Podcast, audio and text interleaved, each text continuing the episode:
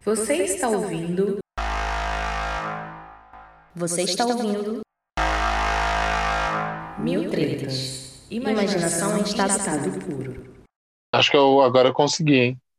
É, eu não faço ideia do que eu fiz e nem se fui eu, mas aparentemente funcionou. E eu não faço ideia de que se essa porra tá gravando ou não, né?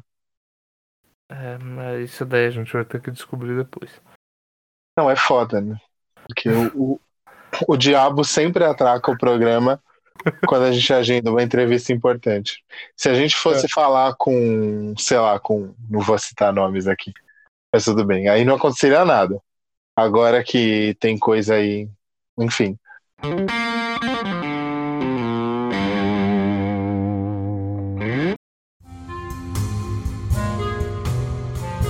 Eu não, eu não sei se você chegou a assistir. Hoje a gente pode dar nome aos bois, porque assim vai ser uma, uma fala suave e respeitosa, embora com um pouco de, de deboche, talvez escárnio, mas em geral em, em tom amistoso, alvissareiro, tá ligado? É, bom, Só deixa eu apagar a luz aqui, porque tá me incomodando com essas ameaças do Mandrião de, de oscilar a luz da, da cidade. Eu Ah, vou eu apagar fiquei- a luz aqui que eu tô com medo. eu fiquei meio, eu fiquei meio paranoico com isso aí também. É, então, Porque Tá. agora eu vejo as, as luzes da casa e saio correndo pra apagar, igual minha mãe sempre fez. é, a gente virou o nosso maior inimigo da, da infância. Já volto. Ué? A luz é tão longe assim? Eu fiquei confuso agora. Pronto. Bom. É, o Então, interruptor tá do outro lado do quarto. Tipo, são uns É. quatro passos. Eu tenho que levantar a cadeira. falando de, de comentários com um pouco de comentários levemente jocosos e, e por outro lado também alvissareiros, né? Uhum. O bagulho é o seguinte, cuzão. É, você chegou a ver a entrevista do, do Marcelo Freixo no, no Flow? Acho que não, né? Não. Bom, o Marcelo Freixo, ele é deputado federal, se eu não me engano, está no segundo ou terceiro mandato federal, e ele já foi deputado estadual no Rio. E ele foi. Você deve se lembrar de alguma coisa sobre isso da época, embora faz, faça tempo já, mas esse mano ele foi o relator lá da CPI das milícias e tal. Inclusive ele que, que, que teve a ideia, né, que bolou a CPI. E aí um monte CPI de das milícias, qual foi?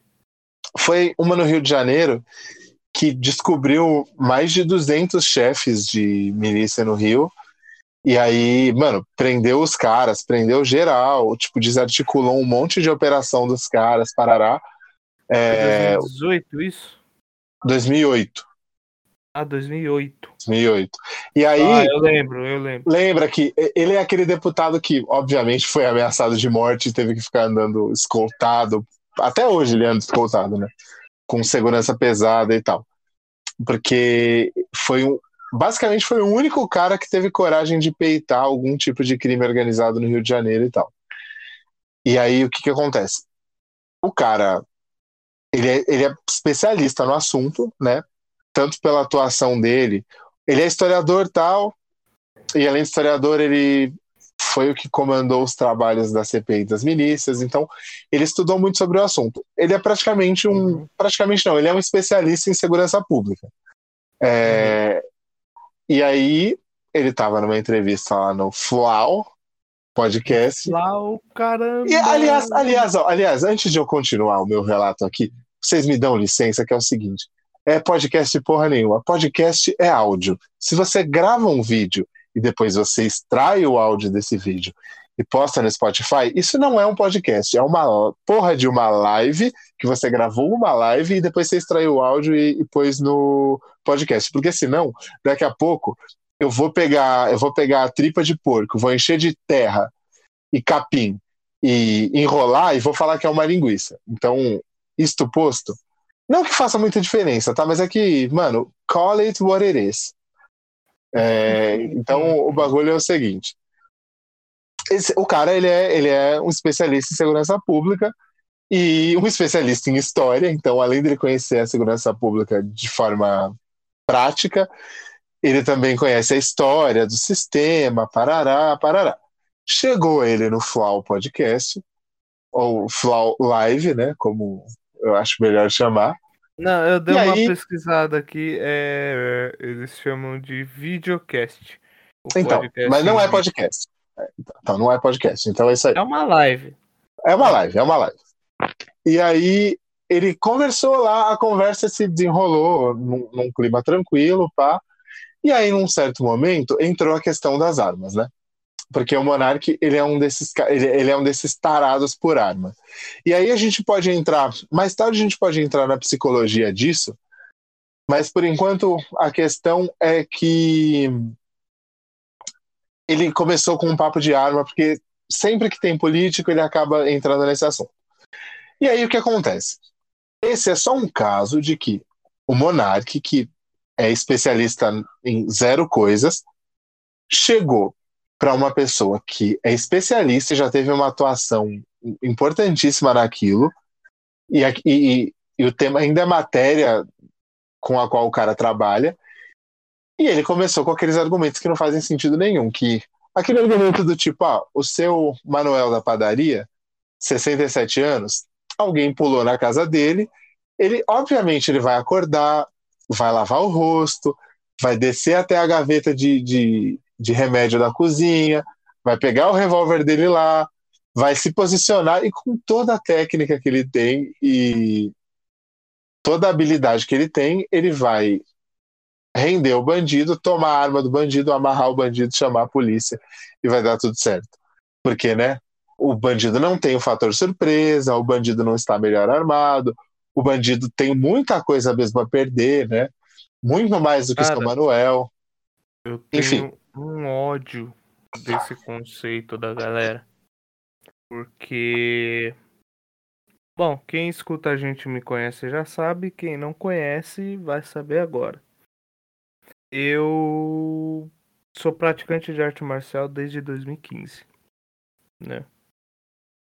E uma das coisas, tô longe de ser um especialista em qualquer coisa, mas são cinco anos aí de estudo e algum conhecimento na área. E uma das coisas que o, que o meu mestre ele se especializou e desenvolveu mais é a prática, a execução e o ensino de defesa pessoal.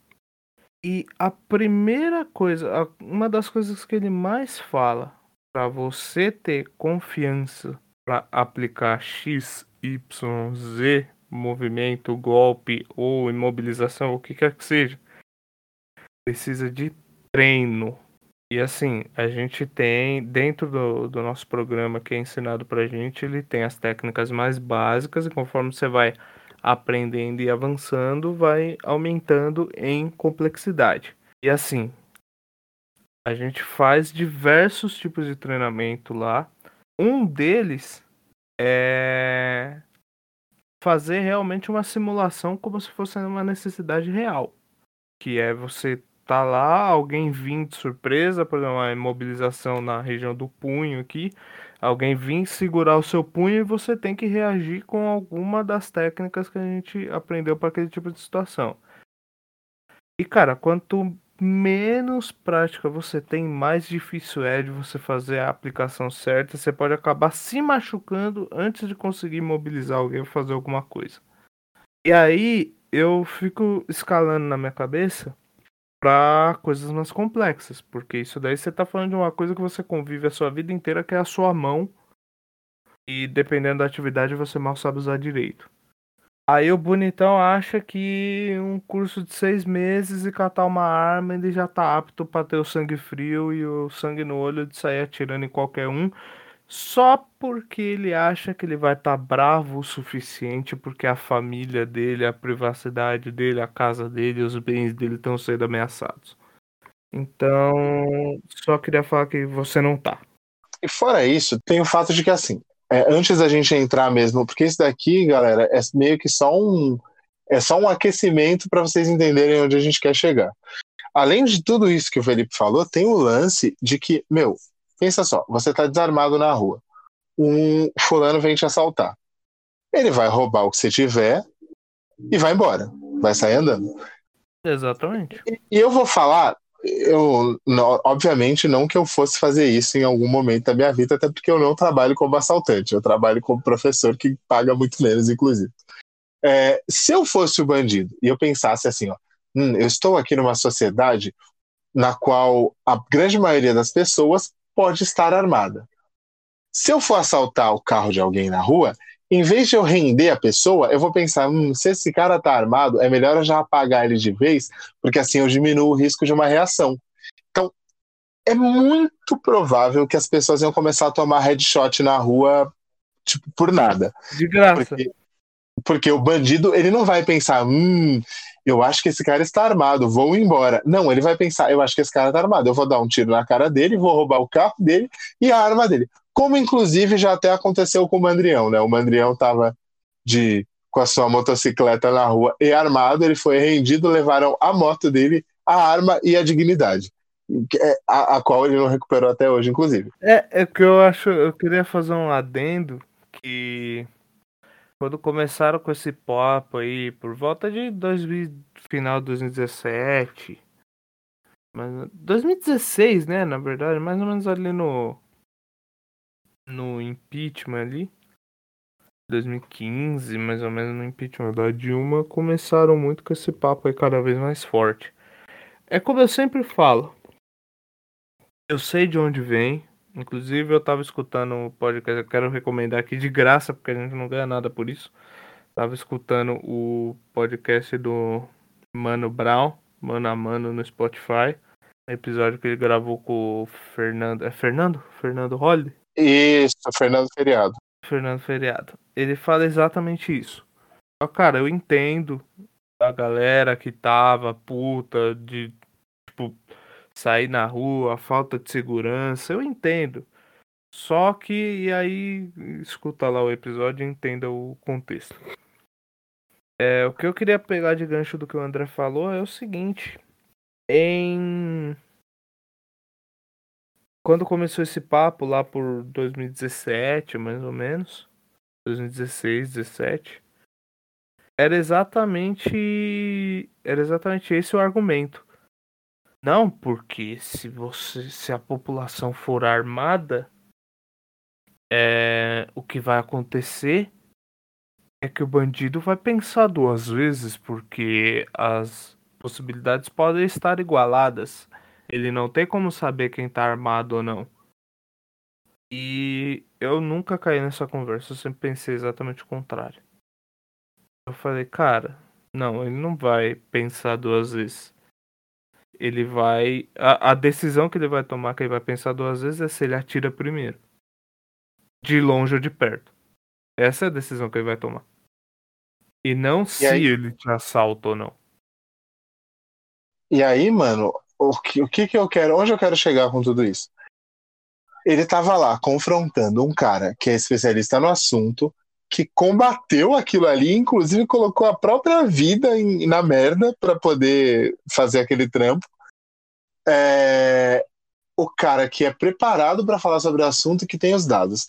Ele chega com toda a informação que ele coletou no Instituto Dataku e, baseado nisso, ele começa a confrontar um Voltamos cara assim. Voltamos com o Instituto Dataku, porra. Voltamos com o Instituto Dataku. Onde eu estou querendo chegar com isso? Não, eu não quero dizer que as pessoas não tenham direito de discutir questões sem, sem elas serem especialistas na, na, no bagulho. Mas o que acontece? Para você discutir uma questão, você tem que, pelo menos, se basear numa realidade que seja comum a todo mundo. Tipo, numa realidade palpável. Numa parada que todo mundo consiga medir. E como que todo mundo consegue medir as coisas? Qual é a linguagem universal para medir as coisas? Matemática. E a partir disso vem os números, os cálculos e os estudos. Eu posso não ser especialista no assunto, só que se eu pesquiso os números, olhando aqueles números, por exemplo, vamos supor que o preço da farinha de trigo aumentou 5% no, nos últimos 10 anos. E aí eu vou estudar os dados de quantos bolos foram feitos nos últimos 10 anos e eu percebo que nos últimos 10 anos foram feitos menos bolos do que foram feitos na década anterior ao aumento do preço da farinha de trigo.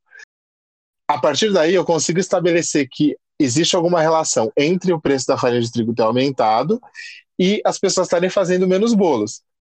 Agora, se eu só chego e eu não, eu não faço ideia desses dados, e eu penso, putz, minha mãe, ela fez muito mais bolo nos últimos 10 anos. Só que assim, eu tô falando da minha casa, onde eu moro, e é onde eu vejo as coisas acontecendo com mais frequência. Eu não moro na casa do vizinho, eu não moro na casa do, do, do, da moça da esquina, eu não moro na casa do, do tiozinho da rua de baixo, eu moro na minha casa. Então, obviamente. Eu não moro na venda da esquina. Eu não moro na venda da esquina, no, eu não moro no, no chafariz do outro pátio, enfim. Se, se, eu, se eu tô aqui na minha casa e minha mãe aumentou a produção de bolos aqui em casa, e ó, o Guilherme Bolos não tá pagando a gente para usar bolos como exemplo. Nossa é... senhora. não, porque daqui a pouco fala, né, que você, sabe, você tá ligado como que é a teoria da conspiração. Ou ah, seja, é. minha mãe começou, minha mãe começou a fazer muito mais bolo. Isso é o que na ciência a gente chama de evidência anedótica. Ou seja, por que está acontecendo comigo? Porque eu tenho essa percepção pessoal baseada só no que eu estou vendo do meu ponto de vista, eu acho que aquilo ali é uma verdade que se aplica ao, ao todo. E por que que não é? Porque beleza, na minha casa, pode ser que no orçamento da minha casa, o aumento de 5% da farinha não tenha afetado no quanto minha mãe compra farinha e no quanto ela faz bolo. Só que eu não sei o que está acontecendo nas outras casas do quarteirão. E como que eu posso chegar a um dado comum a todo mundo e a um dado que, que anule o caráter pessoal daquela visão que eu tenho? É com números. Então, o que, que eu faço? Se eu quiser realmente saber se aquilo ali interferiu no no, na quantidade de bolo que as pessoas fazem, eu saio batendo na casa de cada uma das pessoas do bairro e pergunto: Você faz bolo? Aí eu vou ver se a pessoa respondeu se sim ou se não. Se você faz bolo, quantos bolos você costumava fazer por dia na década passada? Por, por, por mês na década. O censo da confeitaria, né? Eu vou chegar aqui e vou sair perguntando para todo mundo. Depois que eu tiver perguntado para todo mundo, eu vou conseguir a partir daí ter uma visão que não é mais só a minha. Vou, vou, dar um outro exemplo aqui antes de a gente embarcar de vez no assunto. Por exemplo, é, eu fui assaltado uma vez só na vida. É, que foi quando eu estava eu tava indo resolver negócios de noite, na época que eu era solteiro. E aí. Na época que eu era traficante. Foi tá, Não, não. Eu não. Não. Não acho um ramo muito complexo eu tava indo resolver negócios na época que eu era solteiro. E aí tava lá no ponto de ônibus, vieram dois, dois arrombados de moto, desceram com, com aquela caixa de pizza nas costas, um deles, né? Porque era o disfarce comum da época. O cara colocou uma arma na minha cara e eu fiz uma coisa extremamente idiota que foi não dar o meu celular, eu dei só a minha carteira e não quis dar meu celular. E aí também pegaram minha mochila com Mano, roubaram o meu passaporte, foi uma merda inacreditável. É, pegaram a, as minhas coisas e levaram. Eu é. fui assaltado só uma vez na vida. Baseado nisso, eu não posso dizer que São Paulo não é uma cidade que tem um certo. Um, uma certa característica de perigo, de violência urbana. Porque tá, só porque eu, André, pessoa física, fui assaltado só uma vez, quer dizer que eu moro em Estocolmo. Eu moro em Tóquio. Tipo, a, aqui é tranquilão. Se eu começar a perguntar para as pessoas, você já foi assaltado? Eu vou começar a escutar respostas diferentes. E assim, isso é o beabá de você enxergar a realidade. Porque se você só enxerga a realidade a partir do seu ponto de vista, a sua tendência a achar que você está certo sempre é enorme. E é aí que eu queria chegar. E antes de, de eu passar a palavra para o Felipe reclamar também, porque olha, mais um episódio de reclamação, coisa que a gente nunca faz aqui. É, eu, eu tava pensando, mano, nessa, nesse bagulho de. Beleza, tá rolando uma febre de, de lives que o pessoal chama de podcast, ok. Nessa febre de live, tem muita coisa legal, tem muita coisa boa. Só que quem é o grande nome é, dessa febre de lives? É o Flow Podcast. E aí eu comecei a pensar nesses dias. Eu, eu já assisti bastante os caras, porque, como é, um, é uma coisa que está muito em voga ultimamente, que está todo mundo falando há mais ou menos um ano, né? É, como a gente trabalha com isso também, a gente tem que acabar tomando contato com isso. E eu comecei a pensar, meu, por que será que esses caras fazem tanto sucesso se, na maioria das vezes, eles levam um convidado muito inteligente, muito interessante, e várias vezes também eles levam pessoas desprezíveis e, e arrombadas que, tipo, sabe, eu eu e o Felipe, a gente já entrou em acordo que a gente não. É o tipo de gente que a gente não vai trazer aqui. Por exemplo, o filho do Mandrião, por exemplo, o, o, o Abutre da, da, do Homem-Aranha, né, o Adrian o Toomes. O Abutre. Se vocês não sabem de que a gente está falando, vocês não sabem de que a gente está falando, vão no, no, no, no Google e digitem Adrian Toomes ou Abutre Homem-Aranha. Na hora que vocês virem a imagem, vocês vão saber de quem a gente está falando.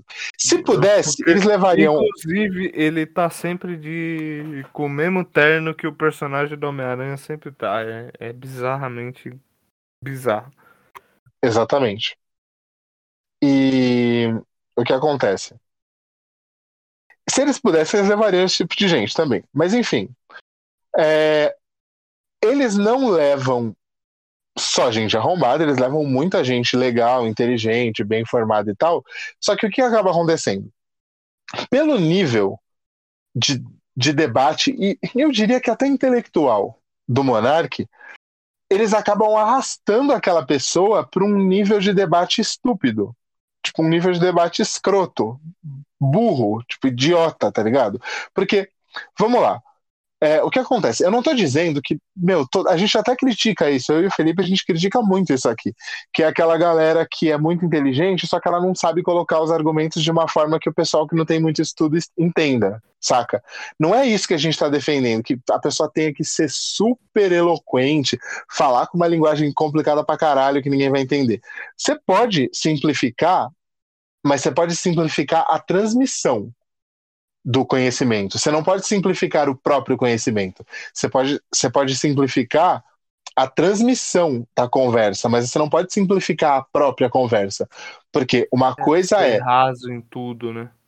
Exatamente. Uma coisa é eu simplificar a forma como eu explico aquilo, e outra coisa é eu explicar o objeto que eu estou explicando. Eu simplificar e, e, e tornar estúpido o objeto que eu estou explicando. E é isso que principalmente o, o, o, Igor não faz isso, ele é um cara bastante razoável até. É, mas o Monark, meu, ele desgraça com tudo. E aí, por que que eu, a gente fez a alusão? A alusão? A gente usou o exemplo da conversa do, com o Freixo. Porque era um especialista falando do assunto e o cara não é só contestar, porque contestar você pode. Você pode contestar, contestar tudo e a todos, só que com argumento e com pesquisa. Você precisa ser especialista? Não, mas você precisa ter o mínimo de argumento para poder contestar aquilo. Isto posto, beleza. Qual que, é, qual que é o problema? Esse cara, ele contesta as pessoas com, no, no limite do desrespeito. Porque assim, é como se, na maior parte dos casos, é como se ele estivesse falando, porra, você é um físico formado no MIT, e aí, porque eu acho que a Terra é plana, a Terra é plana e foda-se. Ah, mas e se a Terra for plana e você não enxerga? Ah, mas isso não sei o quê? Isso não sei o quê? Isso não sei o quê? Aí, quando você começa a perguntar de onde vêm os dados, o cara não sabe. E aí, eles começaram a fazer piadinha com a Gabriela Prioli, que foi uma pessoa que cobrou os dados. Ou seja, o que que. Eu tenho uma teoria aqui e, gente, eu tô falando teoria no sentido leigo, tá? Vocês que gostam, o cancelistão aí. Faz tempo que a gente não fala deles, né, mano? Ah, faz. O cancelistão aí, eu tô falando de teoria no sentido coloquial da coisa, não no eu sentido acho que a gente tá. Só. Desculpa cortar aí. Eu acho que a gente tá conseguindo esquivar bem deles, então a gente tá, não tá precisando tá bem, se preocupar. Tá bem, considerando que a gente já tem alguns milhares de ouvintes e não rolou nenhuma ameaça de morte ainda, tá tranquilo. Aí o que que acontece?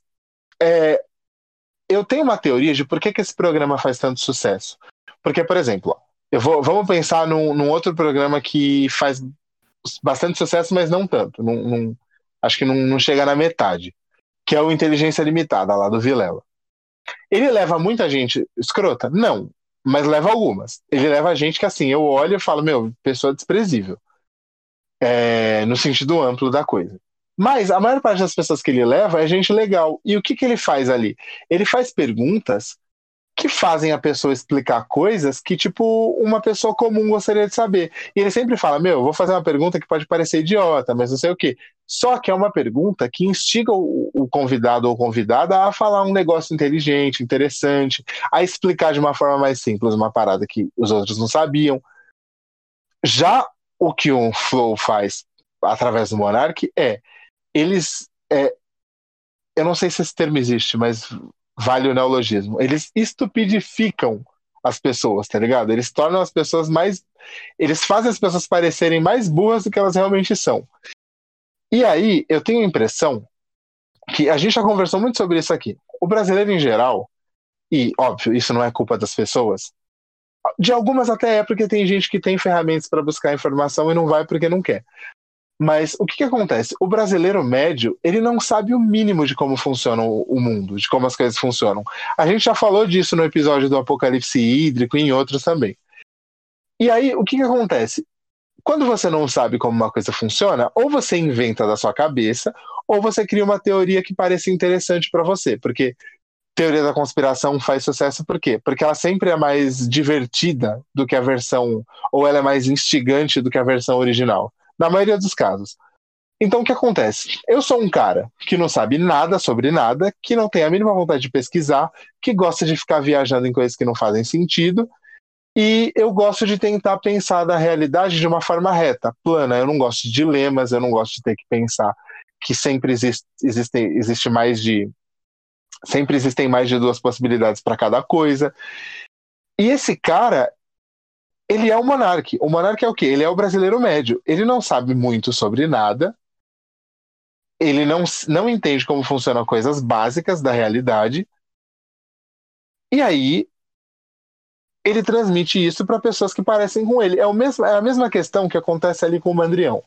Por que, que o Mandrião ainda tem tanta aprovação? Porque grande parte dos brasileiros, eles são tiozões do churrasco. Aquele cara que vai pro, pro churrasco da família com o boné da Souvenir ou da Nacional Radiadores, e uma bermudinha de time de futebol e uma papete, e ele sai cagando regra sobre coisas que ele nunca leu na vida, nunca viu um documentário, nunca assistiu um jornal. E quem que é esse cara? Quem representa esse cara? É o Mandrião.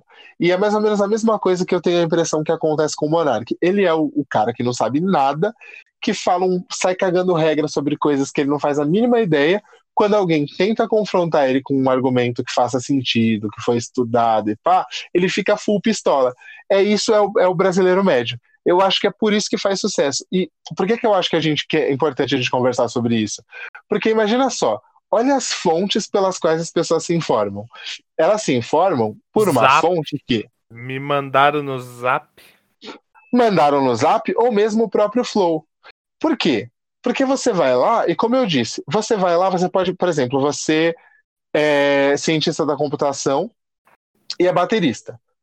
Você chega lá para falar de ciência da computação e bateria, o cara vai conseguir arrastar essa discussão para o subsolo tipo da burrice e da tosqueira. E aí você não vai conseguir destrinchar aquele argumento. Ou então, além de arrastar você para um, o subsolo da tosquice, é, o cara fica interrompendo. E aí você está falando um assunto mó legal, você está desenvolvendo raciocínio, ele te corta e pergunta: Ah, mas qual que é a cor da que cor de cueca você prefere? Ou você come o feijão por cima ou por baixo? Saca? Tipo, fez sentido o que eu quis? Fez algum. Fez algum. É... Cara, não sei, eu vou tentar desenvolver um, uma linha aqui que é mais ou menos onde eu vejo mais ou menos que começou. Que é um episódio que a gente estava pensando em fazer também. Sobre a internet atual e o ponto que a gente chegou. A gente vai gravar sobre isso futuramente, mas eu vou dar uma pincelada nisso porque tem bastante a ver, na minha opinião. É, o que acontece? Eu costumo dizer sempre que. E eu já falei isso em um episódio aqui. Eu acho que da semana passada, inclusive, que eu editei, eu lembro de ter mencionado isso. a, a internet já fez uma coisa muito boa, popularização da internet já fez uma coisa muito boa, que foi uma possibilidade, principalmente através do YouTube, a possibilidade de dar voz para as pessoas, né? No, no que diz respeito a entretenimento, você tinha a limitação da TV e as TVs pagas, né? As TVs a cabo que era uma assinatura à parte da TV aberta. Com a, a internet, você fica meio que refém, entre aspas, do da produção de conteúdo daquele cara, mas também você não é obrigado. Tipo, você tem outros milhões de opções que você pode assistir e conectar para ver. Você não precisa ver um cara que você não goste. Simples assim. E a interação sempre foi muito melhor da internet, do produtor de conteúdo da internet com o público dele. Né? Eles conversam, ele pergunta o que, que o público gosta, enfim. Mas uma parada que eu vejo é que é a seguinte: primeira coisa, deu a possibilidade para as pessoas de falar. Né? Deu a possibilidade de falar. Qualquer pessoa agora podia dar opinião sobre qualquer assunto. E só para fazer um parênteses aqui, a gente não está dizendo que alguém que não sabe de algum assunto, ela não pode falar dele. Até porque eu falo que isso não pode acontecer seria hipocrisia, porque eu falo o tempo todo sobre assuntos que eu não não domino propriamente. Mas se você tá falando com alguém, se você não tem a informação e o André ele já me conhece aí há oito anos. Talvez a frase que eu mais falo na minha vida é em algum determinado ponto do, de qualquer tipo de conversa eu falar, ah, daqui para frente eu não sei, o meu conhecimento se limita a isso daqui. Porque eu também não vou ficar cagando regra de assunto que eu não sei. É, e, e, você vê, ó, a gente tem um monte de assunto que a gente fala aqui que a gente não é especialista porra nenhuma, mas a gente faz uma puta pesquisa antes. Nossa, sim. Sim. Principalmente depois que eu comecei a trabalhar com isso, eu comecei a prestar mais atenção nisso antes de falar de, de algum assunto. E aí o que aconteceu? A popularização da internet permitiu as pessoas falarem cada vez mais e ela não tem nenhum tipo de restrição, que é o que a gente falou no outro episódio, de ter algum tipo de de regulamentação, porque virou sem limite. O maior exemplo disso a gente pega no, no começo da pandemia. A gente falando ali do, do álcool em gel. Tinha gente falando que o álcool em gel ajudava a prevenir. Teve gente falando que o álcool em gel curava do Covid. E teve gente falando que o álcool em gel não servia pra porra nenhuma. Aí tinha gente falando que o álcool sem ser o 70 o grau 70 funcionava, quando na verdade ele não era eficaz por uma questão de condensação do álcool, a parte líquida dele, em gel, o tempo que ele ia permanecer na mão por causa do, do grau de 70 de etanol. Então, assim, galera saiu falando, isso foi potencializando com o passar dos anos, né? Até um nível que chegou que as pessoas agora, elas não só entendem que na internet elas têm o direito de falar. Aí elas trouxeram isso para a vida real. Agora todo mundo quer ter o direito de falar de tudo. Só que potencializaram pro eu preciso falar. As pessoas perderam o senso de ficar quieta. Principalmente quando elas não sabem nada do assunto que elas querem falar. E para mim, o personagem que mais representa isso no, na cultura popular hoje em dia é o, o monarca. Ele representa exatamente isso. Aquela discussão com, com a Prioli sobre dados, cara, ela é nojenta. Ele falar que é chato ele não poder falar de um assunto porque ele não tem dados. Cara, você até pode começar um debate, mas a pessoa está te apresentando dados. Talvez ele possa ter se confundido por causa do nome. Porque ali com dados ela estava se referindo a evidências. Ou fatos. Ou chame como quiser. Mas são fatos. Entendeu? E, e o que me lembra de uma frase que eu li no, no, em algum dos livros do Sherlock Holmes, quando eu li, eu li alguns contos e os romances, que tem uma parte, inclusive ela tá no primeiro filme com o Robert Downey Jr., ele fala em algum momento. É uma. Acontece alguma coisa e o Sherlock fala assim: as pessoas têm o péssimo hábito de moldar os fatos para que caibam em suas teorias, quando na verdade elas deveriam montar as suas teorias em cima dos fatos. Porque é isso, o fato é o que solidifica, solidifica qualquer tipo de debate, qualquer tipo de situação. É um fato, aconteceu, é aquilo. O que você sabe ou não, você tem que se basear naquilo.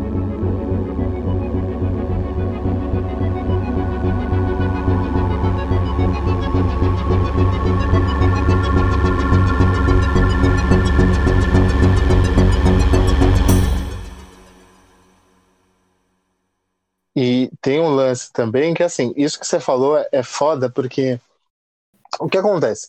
Esse caso da Gabriela Prioli, ele é sensacional para ilustrar o rolê, porque, além de tudo, mano, além de ele ter de ele ter falado que é chato pra caralho você ter que discutir assuntos baseados só no que existe, só na realidade, no caso os dados, ele se repara que ele fica irritado. Ele ficou, mano, full pistola é, ele ficou, tipo, pistolaçaço. Por quê?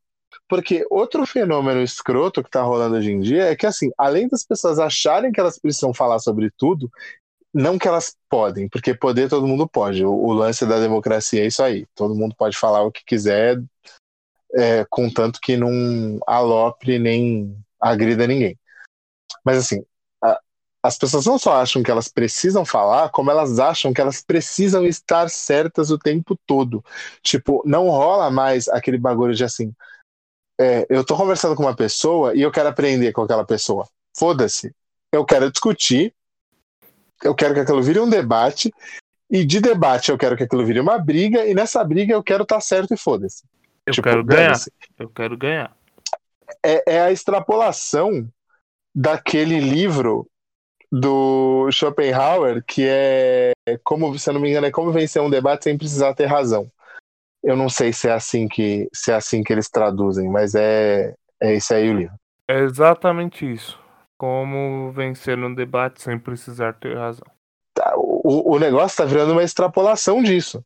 E qual que é o problema disso? O problema disso é que você simplesmente não constrói conhecimento nenhum desse jeito. Por exemplo, imagina se naquele dia que a gente chamou. Qual que é o nome daquele seu parça lá que falou sobre a segurança de dados? É o Maicon. Então, é como se eu chegasse no episódio do Maicon e falasse: Não, cara, mas isso daí que você tá falando não tá certo. Como assim? Eu, autenticação de dois fatores e blá blá blá.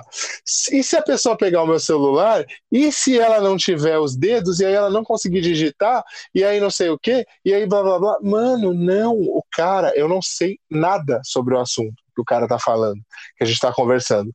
A partir do momento que eu não sei nada sobre aquele assunto, vamos lá. O que, que é um debate? Um debate, ele é uma, uma interação na qual as duas pessoas. É, o, o sentido de debate no dicionário ele até puxa para a questão de, de, de contenda, né? De você está defendendo uma causa, só que você está defendendo como se fosse um duelo. Imagina só. É, tem, eu vou até pegar o sentido do dicionário. Debate. Luta em defesa de uma causa. Contenda. Justa. Peleja. Discussão acirrada. Altercação. Ou seja, o que é uma justa? É aquela batalha medieval, né? Cada um do seu lado, com o cavalo, com a lança, e vai um para cima do outro. Pensa só, se eu estou numa justa, numa batalha medieval, numa, num, numa, num duelo medieval, o cara tem um cavalo, o cara tem uma lança, o cara tem uma armadura, o cara tem uma pena vermelha na armadura e o cara almoçou e eu não almocei. Aí eu tô indo lá, a pé, sem armadura, sem cavalo e só com a pena no cabelo. Isso não é uma justa, como o próprio nome diz, né? Isso não é uma justa. Isso é tipo um massacre. E da minha parte é uma idiotice, porque eu tô indo para cima de uma pessoa que tá muito mais preparada do que eu. Só que aí Não, a gente isso trans... tem outro nome. É o quê? Uma meritocracia. É, isso aí, é meritocracia. Aí o que, que acontece? É, a questão dos argumentos e, e do debate é isso, porque aí você transpõe a coisa da armadura, do cavalo, da pena, do- da lança e o cacete, você transpõe isso para argumentos. Então, é, a- não existe debate se você não sabe nada sobre o assunto que você quer debater. Porque aí é uma justa, é uma, uma contenda medieval que você está entrando sem cavalo e sem porra nenhuma.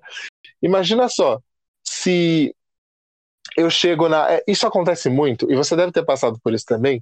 Isso é uma coisa que é muito comum em faculdade, né? A- o, o sujeito ele chega na faculdade e ele começa a achar que só por ele estar ali, ele já é um super acadêmico fodão. E aí ele chega para um professor que estudou a vida inteira sobre um assunto e fala: Eu não concordo. Tipo, beleza, você pode não concordar. Só que, para você falar que não concorda, mano, vai para casa, pega o seu computador, faz uma pesquisa básica, depois você volta, pelo menos em condições de chegar e falar: Eu não concordo por causa disso. Porque eu, eu entendo isso também.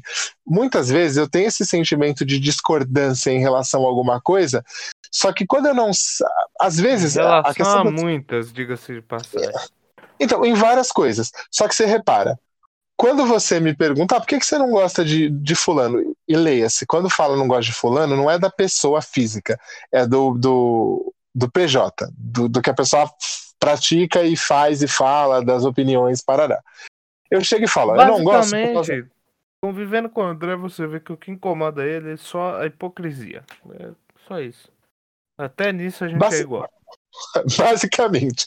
E, e, por exemplo, eu vou dar um exemplo de um cara aqui que eu acho uma pessoa de argumentos repugnantes e de, de ideias desprezíveis. Leia-se, o que eu tô falando. Eu acho uma pessoa de argumentos desprezíveis e de ideias repugnantes. Eu não sei, pode ser que seja uma pessoa super legal no convívio no dia a dia, não sei. Nunca sentei para tomar um chá com ele. Mas, por exemplo, aquele Luiz Felipe Pondé, ele tem as ideias mais estúpidas e mais idiotas que um ser humano pode ter. Só que O legal é que você falou, nunca aceitei pra tomar um chá com ele. Eu tô quebrando gelo porque é o que eu sei fazer melhor na vida.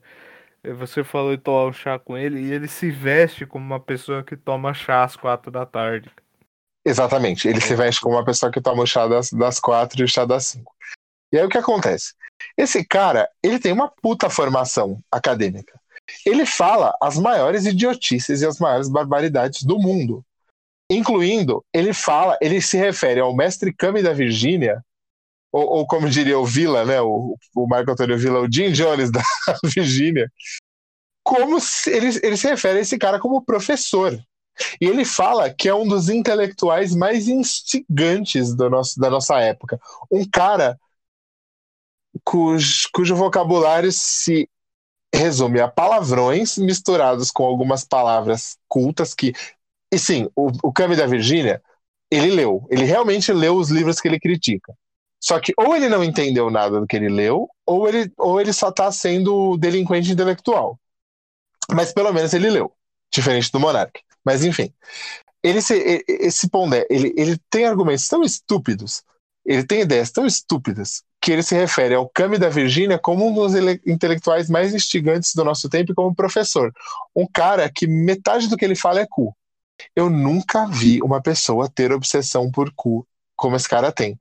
É, eu acho que ele queria ter. O, o O Kami. ou o Messi O Kami? Kami, o Kami. O Kami. Nossa senhora. E você falar que um cara desse é um intelectual é um absurdo. Fora que assim, ele é aquela pessoa que ele faz a defesa mais rasteira, mais rastaquera do, de- do, do status quo. De, de, de como tudo funciona na, na, na nossa realidade atual. Ele é o cara que ele paga de conservador, só que assim, ele é o conservador não no sentido inglês, mas no sentido escroto da coisa.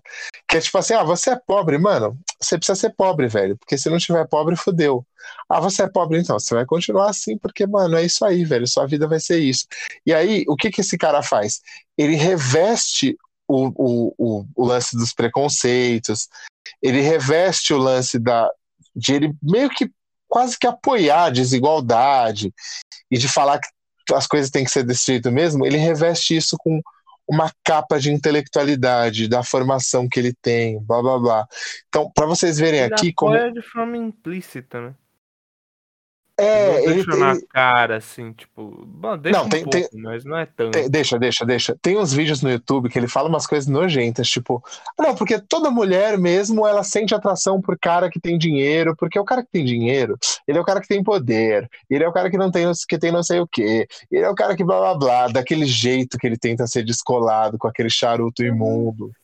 E aquele igual ele, velho. Então, É, ele, ele é. fala.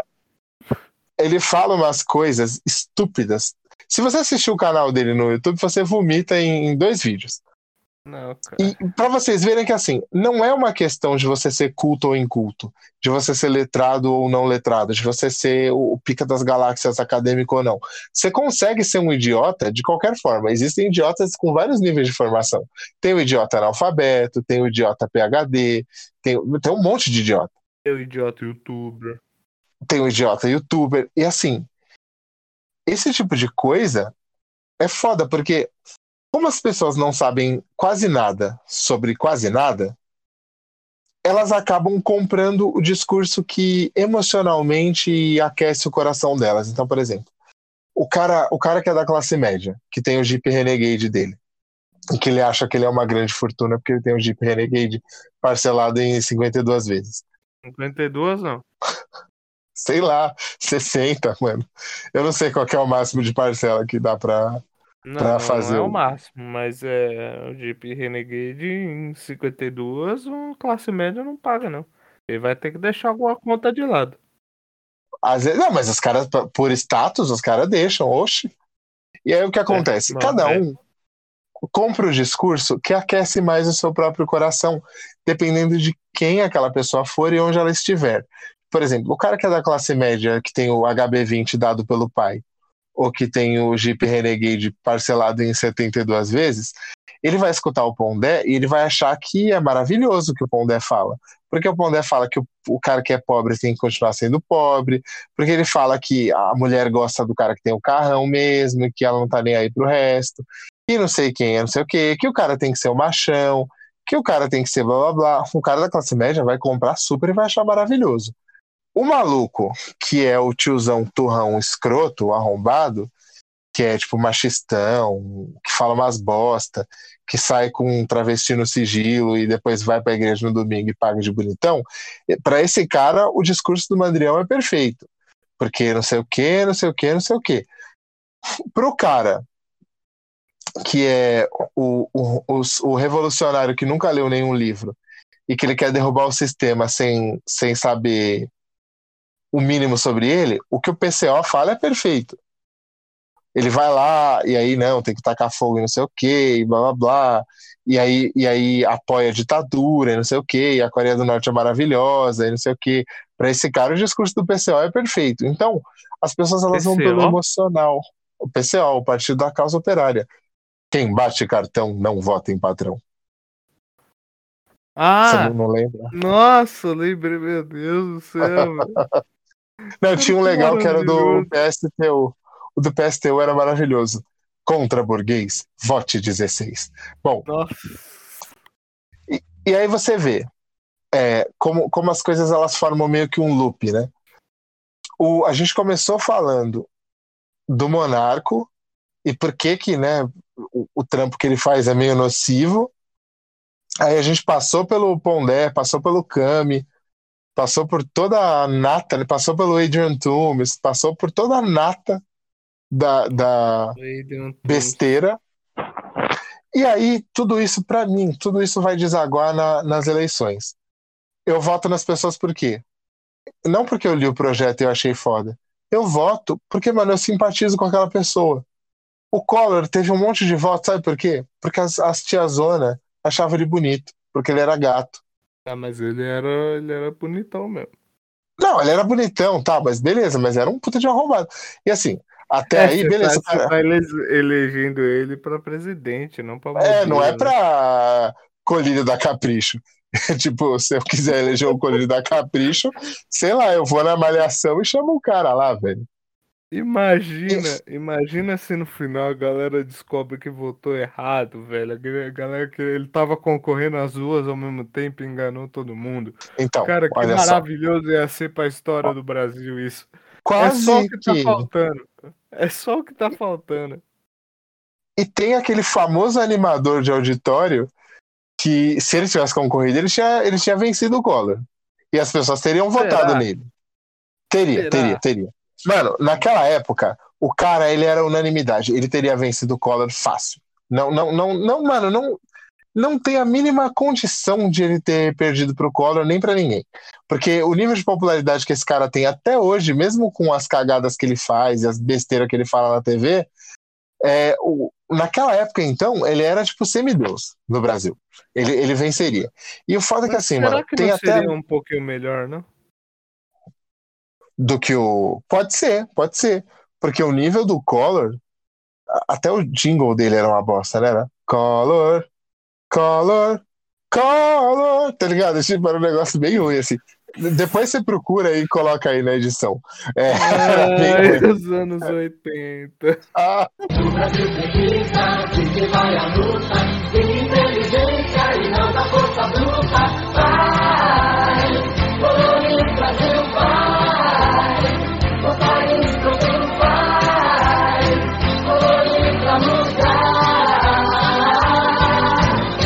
mas o.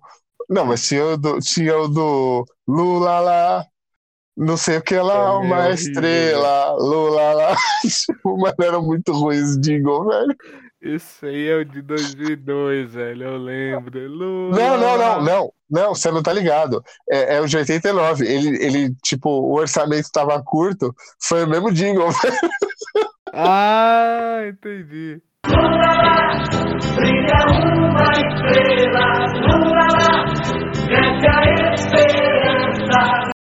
Aí, ó, tem, meu, tem amigos meus, que, gente que eu considero inteligente, articulada, que cai nessa brisa de de ficar votando por, por emoção, de ficar argumentando por emoção. A pessoa vê que aquilo que ela tá falando não se sustenta.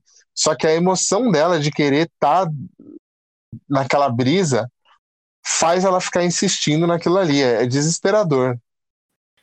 Cara, isso daí é uma parada que é bem. Eu não vou criticar aqui, igual você tá fazendo, porque eu basicamente eu anulo meus votos desde que eu comecei a votar. Mas, na verdade, eu até posso criticar, porque ele é uma extensão desse mesmo comportamento que eu tô que eu tô demonstrando aqui. Eu nunca fui um cara interessado em pesquisar política. Hoje eu vejo o erro que eu cometi. Tô tentando mudar isso, mas também de uma forma coerente, né? Querendo aprender as questões na base da forma correta. Mas eu nunca fui um cara interessado em discutir política, em pesquisar, em entender. E eu tomei uma decisão. Eu falei, cara, meu voto é um. Ninguém. Eu nunca vi, eu nunca ouvi falar de alguém que perdeu, por- perdeu ou ganhou por um voto. Então, o impacto vai ser mínimo. Eu não incentivo ninguém a ir pelas minhas ideias. Então, o meu voto ele só vale um. Pra eu não chegar lá e fazer cagada e votar em um e outro porque, ah, sem saber do que eu tô falando, eu preferi anular até o presente momento. E chegamos onde chegamos. Não acredito que foi por causa dos meus votos nulos que a gente tá do jeito que tá. Mas talvez se eu pesquisasse mais, conversasse mais e debatesse mais com outras pessoas, pudesse ter convencido algumas de que era uma loucura o que estava sendo feito, e aí essas algumas pessoas iam incentivar outras, e talvez a gente tivesse uma chance. E talvez a, a, gente não me ficasse a música nesse... do essa esperança na cabeça. E talvez a gente não tivesse nesse estado desesperador que a gente tá agora, que eu vejo que me deixa em pânico que é simplesmente tirar da mão de um filho da puta pra colocar no outro, porque o outro, galera já conhece a cara dele. É, cara, isso pra Meu, mim é um eu tô, pânico. Eu, tô... eu, eu fico desesperado por quê? Porque assim, ó. É, basicamente, o que eu tava dizendo durante todo, todos os bagulho que eu falei aqui, toda a minha exposição, é a parada de que emoção, né? E a emoção das pessoas, ela sempre, ela sempre vai guiar as, as, as pessoas para fugir do dilema. Ninguém gosta de dilema. Ninguém gosta de ficar entre de ficar numa situação que tem várias saídas ruins e que eu vou ter que quebrar a cabeça para pensar numa saída boa. E eu não falo só em política, eu falo em tudo. Ninguém gosta dessa, dessa situação. Não é divertido. Se fosse divertido, é, as coisas seriam muito mais fáceis. Aí eu penso assim, ó, por exemplo, é, eu sou um cara de esquerda, eu sempre falei isso. É, a esquerda é perfeita? Não, não é. Uh, mas dentro do que eu considero critérios de tipo humanidade, tá ligado? Se, uhum. se preocupar com os mais pobres, parará, é o que faz mais sentido para mim. Beleza. Eu sou um cara de esquerda, só que eu sempre fui meio como eu posso dizer? Uh, deixa eu pigarrear aqui. Eu sou um cara de esquerda, só que, por exemplo, eu, eu, eu me opus a várias coisas dos, dos governos Lula e Dilma, principalmente condução econômica, o tipo de aliança com uma galera meio escrota, que aí acabou dando aquela merda toda que a gente já sabe e tal. É, a figura do Lula por si só não me agrada muito. Tipo, eu sou muito mais eu sou um, eu sou um perfil muito mais, sei lá, brisola na vida do que Lula, enfim. É, mas, por exemplo, eu votei no Ciro Gomes na, na, nas eleições passadas. Só que eu tô vendo que ele tá tomando um caminho para ele tentar para ele tentar se, se colocar como. Ele é um cara de esquerda, sim, porque ele é ele é um cara do trabalhismo, que é, tipo, é um movimento histórico no Brasil, né? De, é uma das forças de esquerda históricas do Brasil, o trabalhismo lá, o Getúlio Vargas, Jango, Parará, Brizola, etc.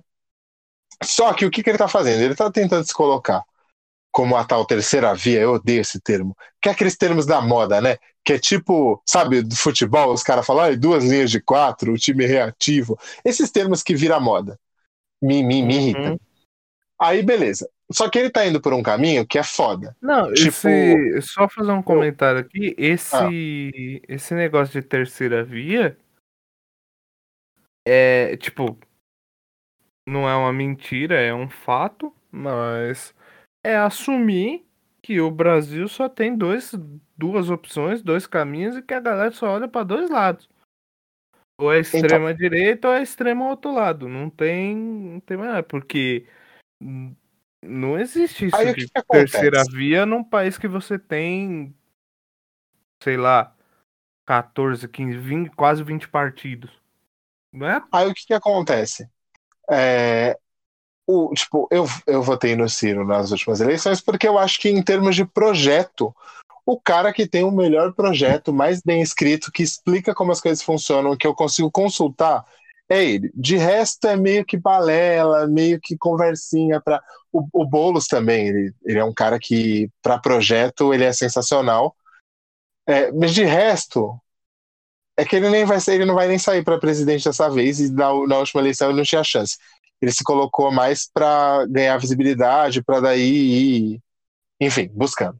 Mas só que o que, que o Ciro está tá fazendo? galgando o caminho dele, né? O, o Ciro ele tá começando a entrar numa brisa de tipo falar umas, umas merda só para ele se colocar como não, beleza. Eu odeio aqui o, o, PT, eu odeio aqui o Lula, eu odeio aqui.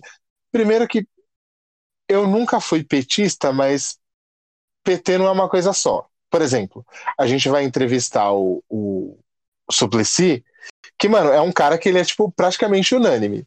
Só quem é muito arrombado, tipo, escrotão, não gosta do cara. Porque ele é, tipo, praticamente. Todo mundo, todo mundo afirma que é um cara super honesto, que é um cara inteligente, que é um cara que sempre fez o trampo, para Então, tipo assim, PT não é uma coisa só, da mesma forma que, putz, eu acho o PSDB, ah, mas tem gente, tem gente lá que é honesta, que é, tá ligado? Tipo, até eu imagino que até nesses partidos de centrão aí, que é um, o lixo do lixo, deve ter um ou outro que, que se salva. Porque não dá para você generalizar. E o que, que o Ciro tá fazendo? Ele tá começando a atacar, tipo, feito cachorro louco, que nem. Ele falou umas bosta aí da Dilma hoje ou ontem, não sei. É, que, tipo assim, você tá atacando, sabe? E é o cara que eu, que, eu, que eu votei. E era o cara que eu pretendia votar de novo. Só que não é porque é o cara que eu gosto mais das ideias que eu pretendia votar que isso não vai mudar nunca. Por exemplo, agora eu tô achando que ele tá começando a passar do tom e fazer umas merda que é típica de, do Mandrião. Apelão, apelão. E aí o que que eu faço? pensa só, eu sou um cara de esquerda e os dois candidatos mais bem cotados são o Lula e o Ciro.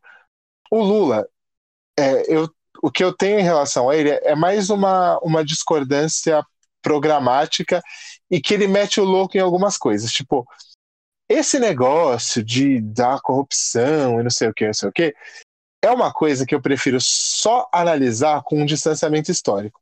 Porque a gente tem um problema aqui no, no Brasil em relação aos partidos de esquerda, né? Tipo, a mídia odeia, mas tipo, ela odeia de um jeito desesperado. E mesmo quando parece que tem alguma coisa de errado mesmo, a gente precisa desconfiar porque o negócio é feio. Tipo, aqui a gente tem que pensar em tudo com calma. Mas enfim, a, nem o, o tipo Lula não me agrada como candidato.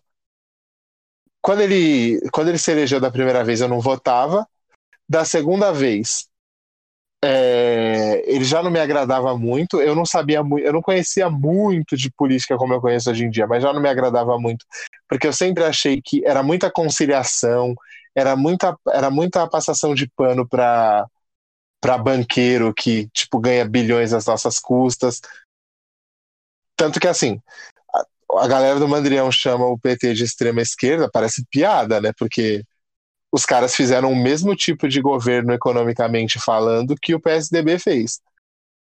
Tipo, eles fizeram o mesmo tipo de governo que funciona há mais de, de 30 anos no Brasil. Uhum. E aí você pensa, eu sou um cara de esquerda, tem dois candidatos que são os mais bem cotados, de resto é tudo uns loucão aí aleatório, ou é um pessoal de, de direita e, tipo, mano, dificilmente eu votaria em alguém de direita, a não ser que fosse um quadro extremo. E aí o que que eu faço? Eu, eu fecho eu fecho os olhos e é, pode ser. Eu, eu, o que que eu faço? Eu fecho os olhos e falo, não, o Ciro não tá fazendo cagada, por quê? Porque ele é meu candidato que tem o, o, o, programa que eu mais gosto, ele não tá fazendo cagada. Eu fecho o olho e falo, não, porque ele é foda pra caralho, ele tá certo mesmo. Tem que, tem que falar bosta da mulher lá que não tá quieta, que não tem nada a ver, e que, inclusive, é, eu. Eu afirmo que não fez porra nenhuma e caiu de alegre, porque o governo dela foi o único em que. Você já parou pra pensar nisso? O governo da Dilma foi o único que gente pica foi presa? Que gente muito rica foi presa e que político fodão foi preso? Sim, isso, inclusive, isso é uma pessoa... inclusive eu achei muito engraçado, porque foi uma progressão meio bizarra. Começou a acontecer o um negócio, e aí começaram. Aí pegou um, pegou outro, pegou outro, não sei o que. Aí chegou lá no. Chegou. Foi chegando perto do. Esqueci o nome dele o cabeleiro de prata lá do. Não é do Senado. No Senado era o. Acho que o Sarney tava no Senado. Não, era o Renan, tava no Senado. O presidente da Câmara, o Eduardo Cunha. Sim. E aí ficou todo mundo, não. Não vão conseguir pegar esse cara. Porque não sei o que, que não sei o que lá.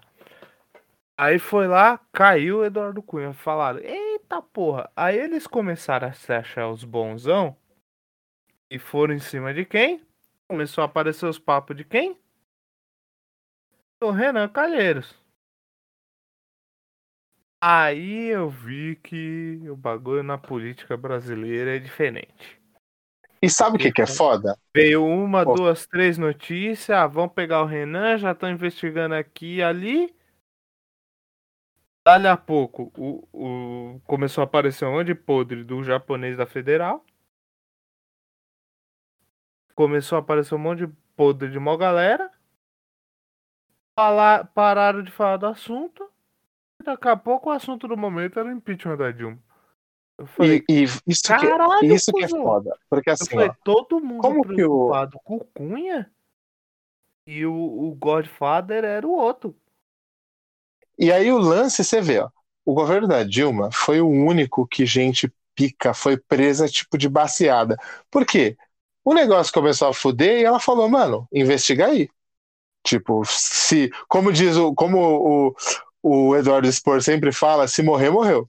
Ela, mano, investiga aí. Que se pegar, pegou e foda-se. Tipo, já era. E o que, que acontece? A galera se livrou dela porque ela tava deixando investigar. Tá ligado? Que, como diz o Ronaldinho Gaúcho, estão deixando a gente sonhar. Tipo, ela foi deixando investigar. Na hora que começou a chegar em quem podia mexer os pauzinhos, os caras falaram, mano, vamos sumir com essa mulher daqui, porque senão vai chegar uma hora que vai estar tá vazio essa porra. Vai prender todo mundo e foda-se. Tanto que uhum. hoje eu tava vendo a, eu tava vendo a entrevista do Fernando Feriado com, com o Brown e ele tava falando, mano, não tinha nada contra a Dilma na real. Não tinha nada. Os caras. Aí, aí ele começou a falar, não, mas é que ela tava fazendo um governo economicamente ruim, blá blá blá blá blá e, e não sei o que. Mano, impeachment não é ferramenta para governo ruim. Ferramenta para governo ruim é eleição. Impeachment é ferramenta para tipo um psicopata tipo Mandrião, por exemplo, que você tá vendo aí que as pessoas estão tem coisa gravada dele fazendo as merdas, tem vídeo, tem documento, tem tem prova, tem tem prova de tem tem é, confissão de desvio de dinheiro em gabinete, não sei o quê. Aí sim, mas agora, governo ruim, ela estava fazendo governo ruim? Tava. Só que imagina, se for ter um impeachment a cada governo ruim, fudeu. Vai, dos prefeitos aqui do Brasil, vai subir metade em um ano. Enfim, mas basicamente o que a gente estava falando era sobre bom senso e sobre o negócio da emoção, né? E o que eu estava dizendo é isso, tipo, eu, inclusive, é, muito provavelmente você não vai concordar comigo, mas não é nem que eu seja o, o, o revolucionário tal. Mas eu sou um cara ponderado no, no discurso, só que as coisas que eu penso, elas são um pouco mais radicais, no, não no sentido de quebrar tudo, de, de autoritarismo e nada, mas eu, para mim, um dia a gente pode até gravar um episódio para falar só sobre esse tipo de coisa, mas para mim, eu, eu, não, eu não acredito mais nessa institucionalidade. Tipo, nesse modelo de gestão. Tipo assim, eu não acredito mais nesse tipo de democracia. Para mim, o, o, ideal seria tipo poder popular pleno, sabe? Que tudo fosse uhum. decidido em assembleias e essas assembleias fossem chegando até o nível do bairro. E as pessoas fossem decidindo, tipo, claro, que tivesse um, um grupo ali de pessoas que tivessem muito conhecimento para orientar, para tipo falar, ó, tipo, e, e instruindo as pessoas tal, mas que o bagulho fosse poder popular pleno. Tipo, as pessoas vão decidindo em sistemas de assembleia que elas vão subindo até um, um, um escalão que o bagulho decide. Só que essas coisas teriam que, que, que ir sendo decididas desde a escala do bairro para que a representatividade fosse o maior possível, fosse a maior possível. Só que para isso, claro, as pessoas precisariam ter um nível educacional maior, precisariam ser mais instruídas, precisariam entender sobre as coisas básicas que elas não fazem ideia e tal. Porque para mim esse negócio de tipo precisariam se interessar. Para mim, esse modelo de, de democracia representativa ele é o melhor que a gente tem até então, só que ainda assim ele é bem ruim. Por quê? Porque as pessoas é, escutam é, é falando. É uma parada que eu sempre, é uma parada que eu sempre falo. Eu não sei qual que é o problema do modelo que a gente tem, Mas é, é uma, uma parada que recentemente ela começou a me incomodar e eu nunca, nunca encontrei ninguém que eu pudesse debater sobre isso, tipo, plenamente, que entendesse o meu ponto de vista. Que é, beleza, a gente vive numa democracia que a gente decide por um sistema de maioria quem que vai ser, tipo, o manda-chuva da parada. Só que aí depois pra frente você acredita que ele vai fazer, ele vai decidir sozinho, fazer o que ele quer. E você vai ficar aqui esperando que ele cumpra o que ele te prometeu de olhar para você e não sabe quando que vai vir. E nem se vai vir. Exatamente. Ó. Ele é tipo, bizarro. sabe? Esse negócio aí que você tá falando é tipo assim. É, eu vou dar um, eu vou dar, vou fazer uma analogia a nível mandrião. Imagina, você conheceu, foi numa festa, você conheceu tipo, uma mina que você achou maravilhosa, inteligente, bem vestida, cheirosa, que não, liga para arrotar quando terminou de tomar um copo de cerveja, ainda dá um tapa na sua testa, aquela coisa sensacional. Aí, um nome, um nome. Aí, não dê nomes, não dê nomes. Aí, não, não vou, bom, meu... eu só disse que bom, eu tenho. Bom, no meu caso é a Amanda, mas enfim. É, aí é, eu, eu, vou falar, eu vou deixar aqui para deixar os ouvintes intrigados. Galera vai vir no meu é. Instagram perguntar quem que é. Aí o que que acontece? Você foi lá conhecer essa mina, ficou com ela tal, e aí você passou o seu telefone para ela, ela falou: Não, vou te ligar. Vou te ligar. Aí passou uma semana, duas, três, quatro, cinco. Aí, mano, na quinta semana ela já esqueceu de você, ela já cagou pra você. Aí você vê lá aquele ser incrível que foi distanciando, distanciando, distanciando, distanciando, distanciando. É a mesma coisa, você vai lá, votou no cara. E aí, por N circunstâncias. Porque, claro, tem as questões estruturais, tem as questões de interesse pessoal, blá, blá, blá, blá, blá, blá, blá, blá, blá. E chega uma hora que aquilo vai distanciar mesmo. É, eu sempre falo que é o Platão zoando, porque não pode citar Paulo, Paulo Freire, né? Você fala do Paulo Freire aí vem o cancelistão querer te desgraçar, o cancelistão da direita querer te desgraçar. Mas o Paulo Freire, não o Platão, mas eu vou voltar a falar Platão nos próximos episódios. Ele tem aquele, aquela frase clássica, né? Você tem que, tipo, ir aproximando o que você fala do que você faz até que a sua fala seja só prática. E isso não rola. Tipo, isso simplesmente não rola. Não fucking rola eu, eu esperava o quê de um, de um governo de esquerda, por exemplo? Ou que no caso que a gente teve foi o PT. Eu esperava que fosse diminuir a desigualdade social não só através de transferência direta de renda, que é uma coisa que é importante sim, que é muito importante e que tirou muita gente da miséria, mas que mudasse, que, que fosse atrás do, do rolê da reforma tributária, por exemplo, para o rico parar de pagar 5 centavos de imposto enquanto a gente paga 5 reais, a gente que é fudido. Pobre ou classe média ou muito pobre. Eu esperava que os caras fossem atrás de tipo fazer uma reforma na educação que a escola, que a escola pública se equiparasse pelo menos aos níveis da, da Europa periférica. Tipo Portugal, Espanha, alguma coisa assim. Eu esperava que os caras fossem remodelar a economia de uma forma que as pessoas fossem cada vez menos precisando do, do, da distribuição direta de renda. Eu esperava que o, o rico fosse começar a, a realmente que, que as coisas fossem mudadas de uma forma que o rico começasse realmente a investir o dinheiro dele no, no, em, em serviços, em indústria e etc., em vez de ficar vivendo de rentismo, de especulação financeira. Eu esperava que fosse rolar uma reforma agrária pesada, para parar de ter esses latifúndios arrombados de monocultura que vende tudo para o exterior, enquanto a gente paga uma fortuna na comida. Esse tipo de coisa que eu esperava. Aí quando eu falo que eu não. Comida que é originária daqui, né? Exatamente. E quando eu, quando eu falo que eu esperava que o governo fosse diferente, a galera acha que eu sou um bolsominion louco. Por quê? Porque os caras não escutam. Eles acham que eu, que eu. Porque assim, isso é uma coisa que me desespera, né? Tem figuras que você não pode criticar. Você não pode criticar o Mandrião. E você não pode criticar. E assim, eu não acho que existe nenhum tipo de equivalência. Eu acho que são figuras muito distantes. Só que assim, você não pode criticar, caralho. Tipo, aí o que eu, o que não, eu tenho. É o que eu, eu já falei. O que eu já falei. É, a, a fanbase dos dois, do Molusco e do Mandrião, eu já falei para você. Para mim, eles são o mesmo personagem, mesma estrutura de personagem. E a fanbase, ela é exatamente igual.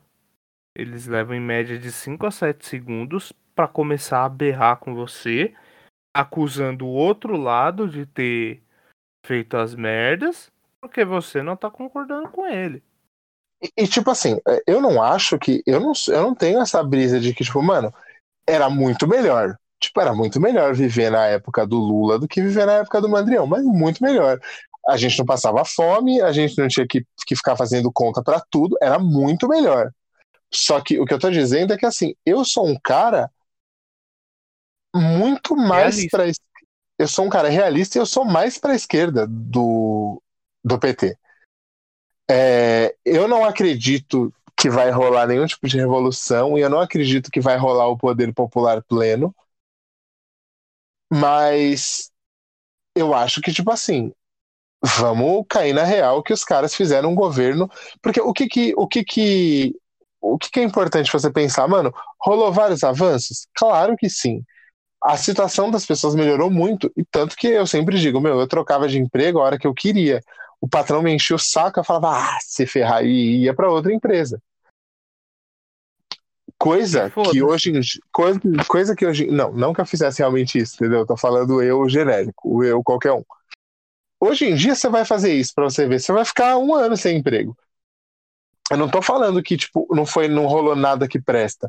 Só que não era o que eu esperava. Eu esperava muito mais, positivamente é falando. O governo deles foi mais ou menos um para você, um para mim, um para você, um, dois para mim.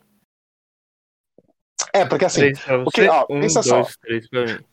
Nesse país, o rico sempre teve tudo.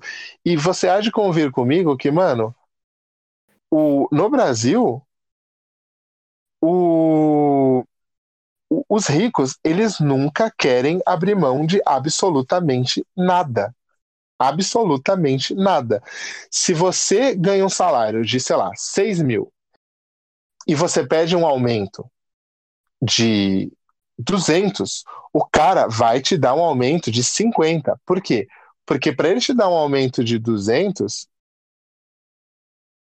ele vai querer ganhar em cima de você 10 mil. Porque os caras não querem perder absolutamente nada.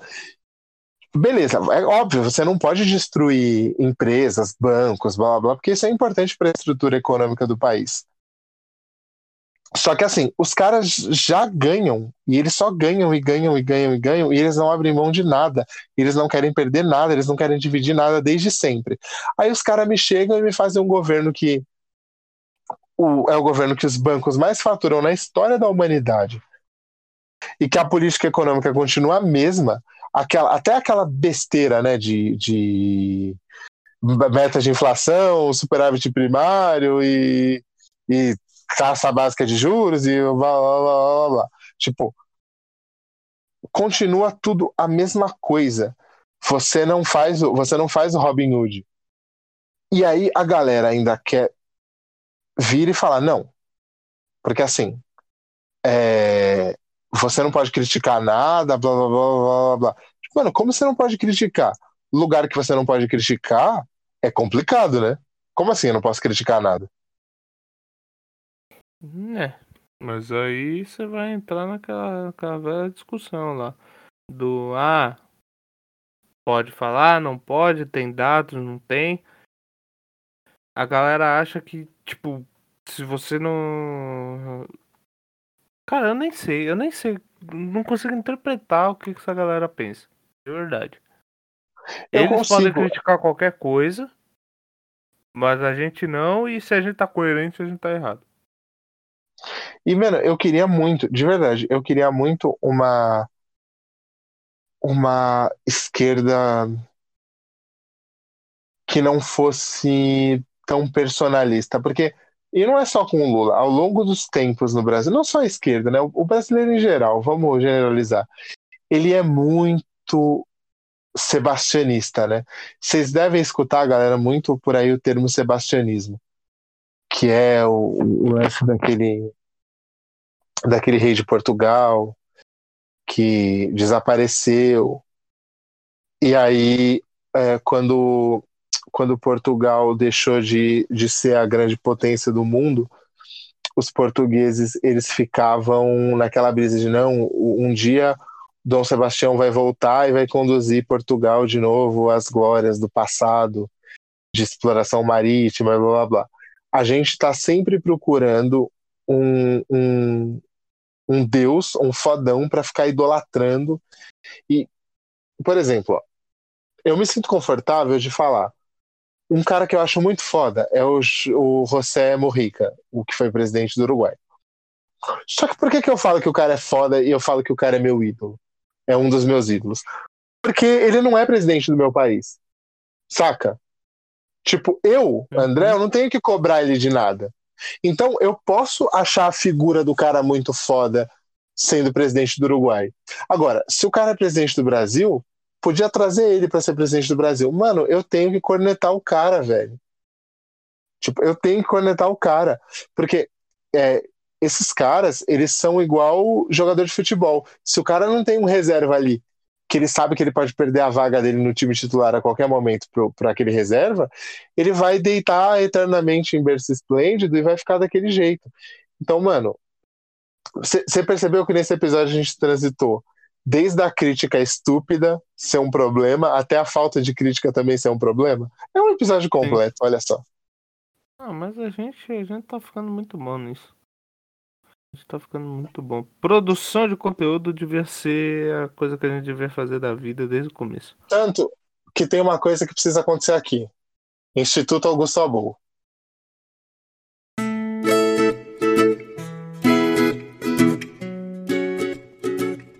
O Mil Tretas apoia o Instituto Augusto Abou. O Instituto é uma casa de apoio a pessoas carentes que sofrem de câncer e as suas famílias.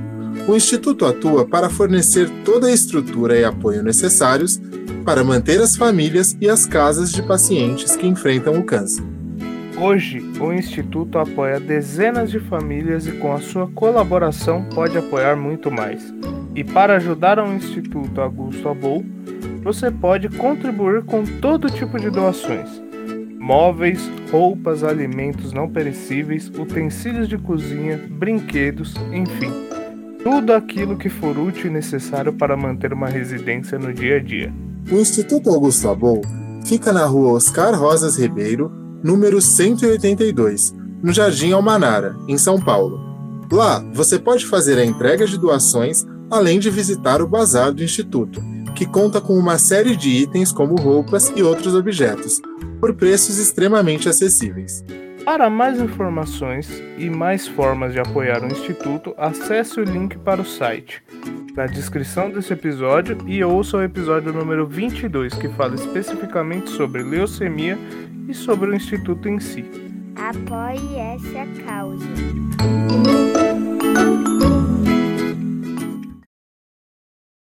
Eu queria voltar gritando da propaganda, só que como já pelo adiantado da hora não dá. É, não vai dar. Eu tava, tava esperando pra fazer a vinheta, ia fazer no meio, mas aí eu falei, não, o assunto tá rolando, deixa aí. E aí chegamos ao final, você puxou a vinheta. Muito bom, muito bom. Eu nunca, eu nunca esqueço da vinheta. Oxi. E, e você que tá. Oxi, oxi. E você que tá escutando, eu sei que até agora você tava pensando, pô, será que eles não apoiam mais o, o Instituto? Sim, a gente apoia porque a gente acha que o trabalho do Instituto é muito importante. Exatamente. E a gente também acha que é muito importante, galera, comecem a pesquisar um pouco mais as coisas e ir atrás Sim. e ler, blá blá blá. Que nem, ó. Uh, Você não precisa de... ser, ser especialista em nada. Mas se você quer debater um assunto, um mínimo, um mínimo, um mínimo, não precisa muito, cara. Um mínimo de conhecimento já é bom. Pelo menos, galera, pesquisem o suficiente, o, o básico, sobre o que é vital para tipo, sobrevivência de vocês, né, mano? Tipo, o, o básico. Por exemplo, aquele episódio do Apocalipse Hídrico. A gente fez um estudo aqui de um assunto que a gente. Eu, eu sabia um pouco, sabia o suficiente, só que eu fui estudar mais a fundo e, meu, veio um parceiro meu que ele é, ele é dessa área. E eu até compartilhei os áudios com o Felipe aqui, que esse camarada me mandou. Ele falou: Meu, foi tipo impecável o que vocês. O episódio que vocês fizeram, barará. Por quê, mano? Pesquisa, cara. É tipo importantíssimo isso. É... E não foi, ao contrário do que vocês estão pensando. Não, não vou aqui, não, não é para dizer que a gente é foda nem nada. É, a minha intenção é outra. Mas esse episódio a gente não programou ele com sete meses de antecedência. Certo? Foi questão de uma semana, duas semanas. Então, assim, não tô dizendo que, ah, nossa, vocês são foda ou desmerecendo a pesquisa. Não. Uma pesquisa curta. Dependendo do que você vai fazer, lógico. A gente não tinha pretensão naquele episódio de fazer um documentário sobre crise hídrica. A gente tinha intenção de dar algumas informações um pouco, com um pouco mais de profundidade. Uma pesquisa simples de um, dois dias no máximo, você já consegue, com fontes confiáveis, lógico, você já consegue dados legais e suficientes para desenvolver um raciocínio de forma coerente, sem cagar com toda a temática e o, a estrutura do assunto, que tem pessoas que passam a vida pesquisando. Cara, isso é um desrespeito. Eu não sei se você está escutando a gente, se você fez faculdade ou não, mas se você fez, você sabe o quanto foi treta todo estudo, todo esforço, provavelmente você, se você escutar a gente, provavelmente você trabalhava e estudava na mesma época. Você saía de casa 5, 6 da manhã e chegava só às 11 horas da noite, e às vezes tinha que ir ler, estudar, fazer lição para outro dia, qualquer coisa que seja. Isso você tá falando de quatro, pelo menos, né? Quatro, às vezes cinco, seis, dependendo da faculdade que você fez, seis ou sete anos de estudo. Imagina uma pessoa que ainda vai além, termina a faculdade, vai se especializar, mestrado, doutorado, o que quer que seja, pós-graduação, ou pesquisar por conta. O cara tem 20 anos de pesquisa no assunto para você vir com informação nenhuma e falar que ele tá errado tirando do Instituto Dataku. Cara, isso é desrespeito. Seja, e seja fora, mais coerente.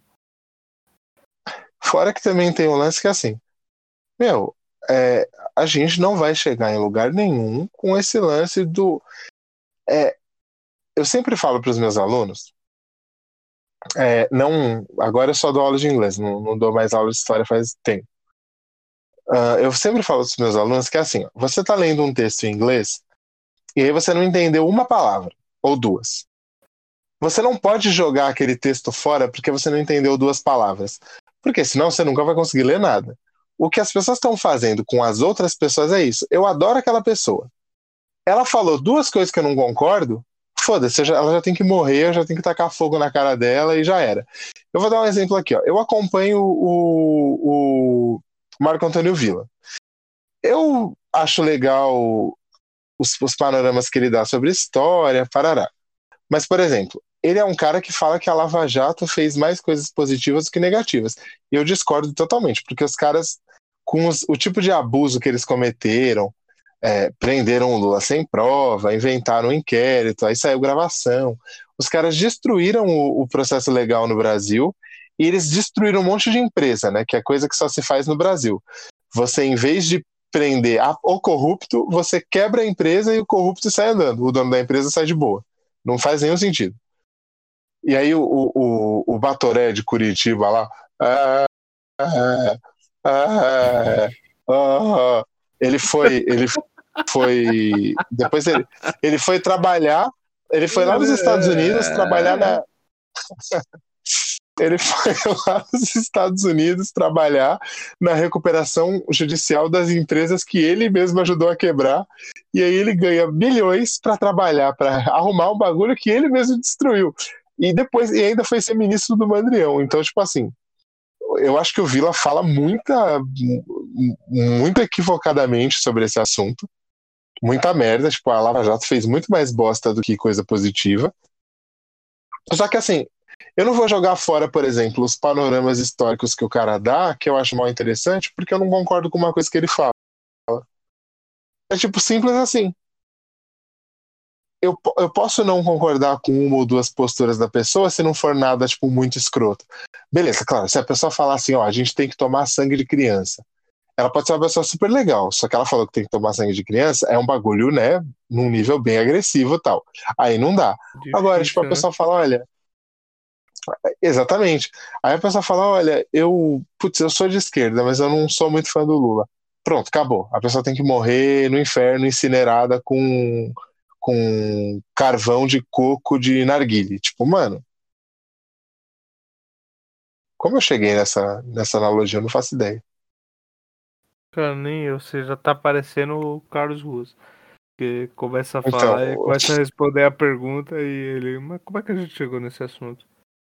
Eu acho, eu acho que isso indica que tá na hora da vinheta final. Porque a gente já tá começando a se confundir. Então, gente, é isso aí, ó. Cancelistão. Cancelistão far right e cancelistão leftist.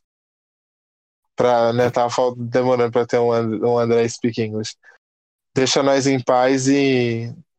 É isso aí. É isso. É, se você que tá escutando, você achar que teve alguma coisa que ficou muito viajada, avisa a gente nas nossas redes sociais, vocês interagem pouco. A gente também, mas a gente tá melhorando isso. Entra lá nos nossos Instagrams, Instagrams. Fala com a gente, fala, ó, viajar aqui, não. Gostei. Não gostei, mas seja educado. E digo mais, é, indiquem a gente para as pessoas, porque a gente não quer ficar rico com isso daqui, mas a gente faz muita coisa interessante que, né? A gente acha legal divulgar e que as pessoas saibam. É isso, a gente fala pouco isso, a gente não fica pedindo pra divulgar a gente e tal, mas indica para pros seus amigos se você gostar de um episódio ou não. Ou se você achar que ele vai gostar. Tem até episódio sobre basquete, tem muito assunto variado aí. Indica lá que a gente é legal. Então é isso aí, gente. Beijo no esôfago de todo mundo e boa noite. Pô, esôfago? Eu tava esperando é, você falar beijo nos rins pra eu mandar um beijo no pâncreas, você me vem com esôfago? Eu vou é ter que, que beijar a laringe de todo mundo? É que eu tenho que diversificar, né, mano? Senão Beijo a gente cai na... de todos vocês. Este episódio foi gravado e editado por Cancelistão Records.